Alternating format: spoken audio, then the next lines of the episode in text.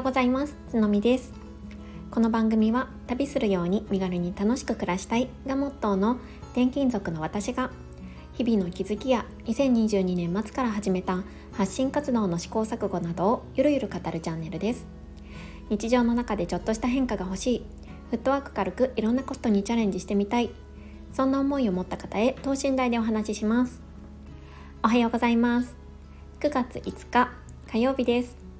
皆様いかがお過ごしでしょうか？え今日はですね朝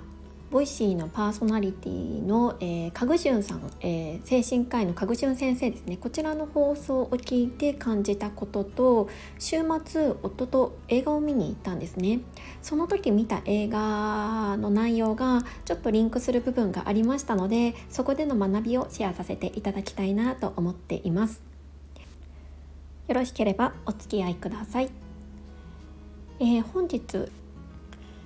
えー、まずですね精神科医のかぐしゅん先生の放送のところから切り取らさせてもらいたいなと思うんですがこの時の放送回では「ギブアンドテイク与える人こそ成功する時代」の本のご紹介をされていました。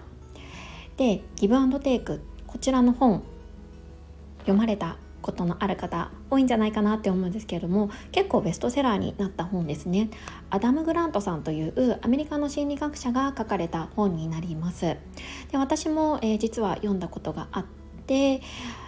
確かにそういうことが書かれていたなとあのアウトあインプットの復習をする機会になることもできました。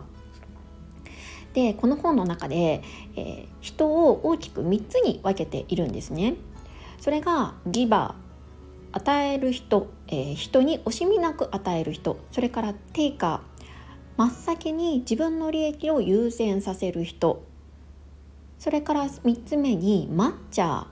これが損得のバランスを考える人でこう分類をしています。まああの人間はグラデーションがあると思うのでまあ、どちらかにもう本当に一方に極端にっていうことはないとは思うんですけれどもどちらかというと人に惜しみなく与えるどちらかというと自分の利益を優先させるっていう感じで考えられているのかなと思うんですけれどもこのアダム・グラントさんの有名な研究でこの3つの分類の中で誰が一番成功しやすいかっていうものがあるんですね。で研究結果これご存知の方多いでしょうか？どうですかね？これね結局一番成功しやすい人というのは結構ご想像も多いかなと思うんですがギバーだったんですね。人に惜しみなく与える人。ただ一方で最も成功しなかった人っていうのも同時にギバーだったんですね。そう。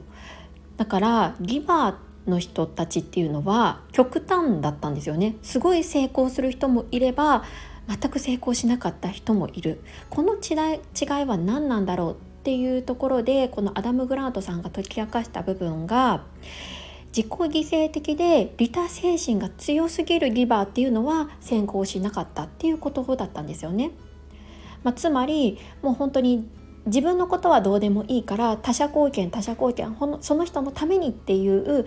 人たちがなかなか成功からは遠かったっていう研究結果になったっていうことなんですよね。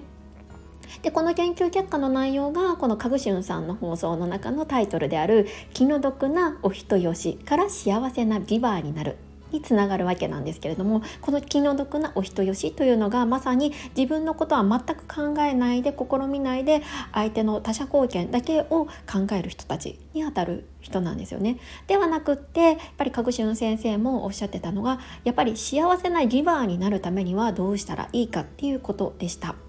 これはね何かというとあのこのアナム・グラントさんの研究結果でも出てるそうなんですけれども誰かのためにという利他精神を持ちつつ自分の利益もしっかり考えて自己実現を着実にしていく人こういうギバーの人たちが成功するんだっていうことがもう明らかになっているそうなんですね。でね私あの冒頭のところで最初にあの週末に見た映画とこちらの内容がリンクしたっていうところなんですけれども私が見た映画がですね「春に散る」という映画になります。こちらは今まさに、えー、上映中でして、えーと、佐藤浩市さんと、え、横浜流星さんのダブル主演になっている、え、ボクシングをテーマにした人間ドラマが描かれている映画になります。うん、久しぶりにねちょっと夫と2人で見に行ったんですけどもすごい良かったですねいい映画でした、えー、ちょっと前に、えー、有名になった「ラーゲリーより愛を込めて」という映画の、えー、監督と同じ方が、えー、メガホンを取られたそうですね。うん、でねここでの、まあ、詳しい内容というのはちょっと話さないんですけれども少しあのリンクした部分っていうところだけお伝えさせていただくとこの主人公のね横浜流星さんが、まあ、ざっくり言うとあの、まあ、世界チャンピオンのボクサーを目指すわけなんですね。うん、でその世界チャンピオンになるために、えーと、佐藤浩市さん演じるコーチと一緒にタッグを組んで世界を目指すというような内容になっています。でこのね横浜流星さんこの主人公は最初なんでボクサーを目指したかっていうとお母さんシングルマザーのお母さんのために強くなりたいっていうところがきっかけだったんですね。そうつまりもうお母さんのためにもう強くなることこれだけをま目指してあの、ま、ボクサーになろうっていうふうに志したんですが結局この主人公というのは強くなるだけではなくて世界チャンピオンっていうあの明確な目標を持ってそれに目指して、まあ、邁進していくわけなんですよね。この世界チャンピオンっていうところの目標の部分っていうのはお母さんのためお母さんのために強くなるっていうこの目標だけではなくてどちらかというと自分自身の成功のためっていうところも考えられているのかなっていうふうに思いました。そうだからまさにこれはさっきあのご紹介したリバーテイカーマッチャーのところの成功するタイプのリバーの考え方なのかなって思ったんですよね。これが例えばお母さんのためだけに強くなるだったら別に世界チャンピオンまで目指さなくてもいいと思うんですねボクサーになって成功だと思うんですけれどもここを自己実現のためつまり世界チャンピオンになってやっぱ世界チャンピオンになるとそれなりにお金もたくさんもらえますし有名にもなれると思うので自分自身の自己実現っていうところもしっかり重ね合わせられたところっていうのがこのね成功するタイプのリバーってまさにこういう人なんだろうなっていうふうに見ながら思いました。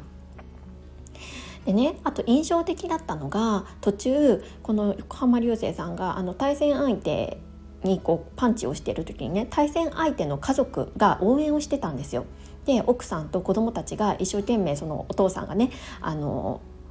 試合をしているところを応援していたんですけど自分がパンチを与えるたびにその家族とかあと妻がねもう泣き叫んでいたんですよね。もうやめてみたいな。もう頑張ってみたいな感じですっごいま泣いていたと。とそれに対して、えー、主人公がなんかねちょっとねあの一瞬こう集中力を失ってしまうんですよね。あのちょっと多分かわいそうかなっていう思いがこう浮かんだんだと思うんですね。結局、まあ、その試合自体には勝ったんですが佐藤浩市演じるコーチがねそれその姿を見て主人公に対してもうそんなんだったらやめてしまえっていうふうに言ったんです。でここで私が思ったのがやっぱりあの優しすぎたらいけないっていうことなんだろうなって思ったんですよね。その要は自己実現つまりこの人の場合だったら世界チャンピオンになるっていう目標をうん達成するためにはその優しさっていうのが時に狂気になる。だからそういうところそういう一見すると人間として素晴らしい部分を捨てなければならない時もあるんだなっていうふうに思いました。だから、うんと、自分が一体何を目指しているのかを失わないためには心の強さも必要っていうことなんですよね。でここでまた角春先生の話に戻るんですけど角春先生がこの幸せなギバーになるためにはえー、次のことを意識しましょうみたいなことをおっしゃっていたので最後にここをお伝えしたいと思うんですがこれがね、え、5W1H を意識するつまりいつどこで誰のためになぜそれをやっているのかっていうことをねしっかり意識してあの行動することで芯を持った強さを芯を持って、えー、強さを持ったリバーになることができるんじゃないかっていうふうなことなんですよね。そう。なんでそれをやってるのか。誰のためにそれをやっているのかでね。そのうーん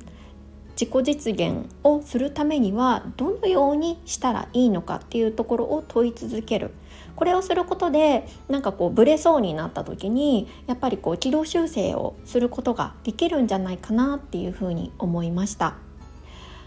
あなたが今、うん、心を込めて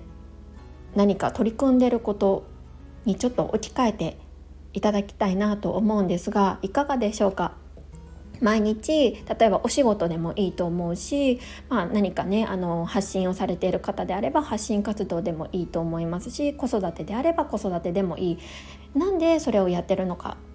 誰のためにやってるのか。でそれをやって自分はどういう風になりたいのかっていうのをねこれ問い続けるっていうのはやっぱり大切なのかなって思いました。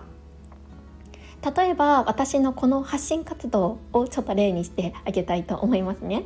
私の場合は、まあ、いつ、えー、それは、まあ、できる限り毎日、えー、どこでこのスタンド FM でで誰のためにっていうと,、えーとまあ、ちょっとここはね まだはっきりしてないんですけれども、まあ、しがらみにとらわれずに自由に柔軟に生きたいって頑張る人に対してうんと、一歩踏み出す勇気とか頑張ろうって思える気持ちになるような思考を届けたい。こんな感じですかね。そう。あのふわっとしたものでもいいと思うので、まあ、こんな感じで、えーと、考えられるといいのかななんてちょっとかぐしゅんさんの放送を聞きながら思っていました。そしてなぜ、えーと、しがらみに苦しんだり一歩を踏み出せなかった過去が私にはあるからなんですねそうだから過去の自分に対して今の発信っていうのを届けたいそして私自身別に全然成功しているわけでも何でもないのでむしろ現在進行形でこれから一緒にあの自分の手で自由を手に入れたいって思っている人と一緒にやっていきたいなっていうふうに思っています。えーとこのね発信活動の願望の部分についてはねあの理由あとやっている理由ですねこれはあの詳しくはですねあの過去に出させていただいた有料放送の中に詳しくお話をさせていただいたのでもうちょっと気になるよっていうねあの深い話がもしも聞きたい方がいらっしゃったら是非そちらをご確認いただけると嬉しいです。はい、えーとですね、そうだからまあちょっとまとめますとあの、まあ、今回ね学んだことっていうのは利他的だけではダメだと、うん、本当に自分の利益なんてどうでもいいから他者貢献他者貢献のギバーだけが成功するわけではなくってやっぱり相手のためを思いつつ自分がどうなりたいかっていうところもやっぱり視野に入れていきながら取り組んでいろいろなことに対して取り組んでいきたいなって思っています。これってなんか結構見失がちなんじゃないかなって思ったので今日ね自分の戒め自分自分に対して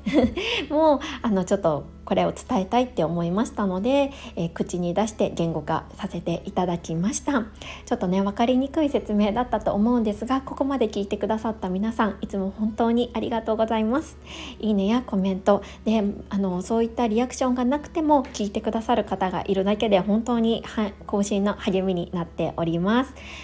はい、えー、火曜日ですね。今日も心地よく軽やかに過ごしていきましょう。それではまた明日。